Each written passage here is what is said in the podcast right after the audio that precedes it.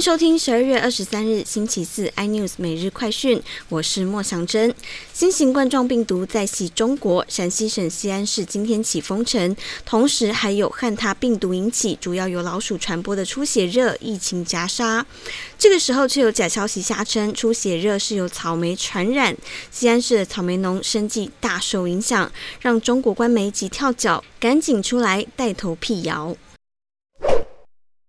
情让原本就已经很缺的外籍看护人力，现在更是吃紧。根据统计，今年前四个月，高达一千五百多名看护转为厂工，这数字创下历年新高。也因此，现在买工费也是水涨船高，有的喊到高达九万。而且雇主说，许多中介违法超收税用，都是不给收据，只收现金，避免留下转账记录。美国半导体龙头英特尔因为要求供应商不使用任何来自新疆地区的劳工产品或服务，近日在中国大陆遭到批评。除了大陆官媒反击外，大陆歌手王俊凯在微博表示解除与英特尔品牌一切合作关系。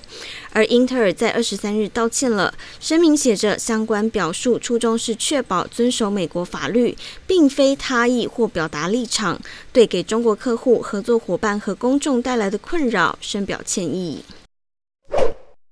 伫立香港大学校园二十三年的国殇之柱，是丹麦艺术家高志活的作品，用以纪念一九八九年六四天安门事件。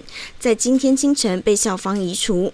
香港大学声明表示，校务委员会二十二日的会议上决定移走处于校园内的国殇之柱雕像，并说雕像已经日久老化，也从未批准国殇之柱在校内摆放。更多新闻内容，请锁定有线电视四八八八 MOD 五零四三立财经台 iNews，或上 YouTube 搜寻三立 iNews。感谢台湾最大 Podcast 公司声浪技术支持。您也可以在 Google、Apple、Spotify、KKBox 收听最新 iNews 每日快讯。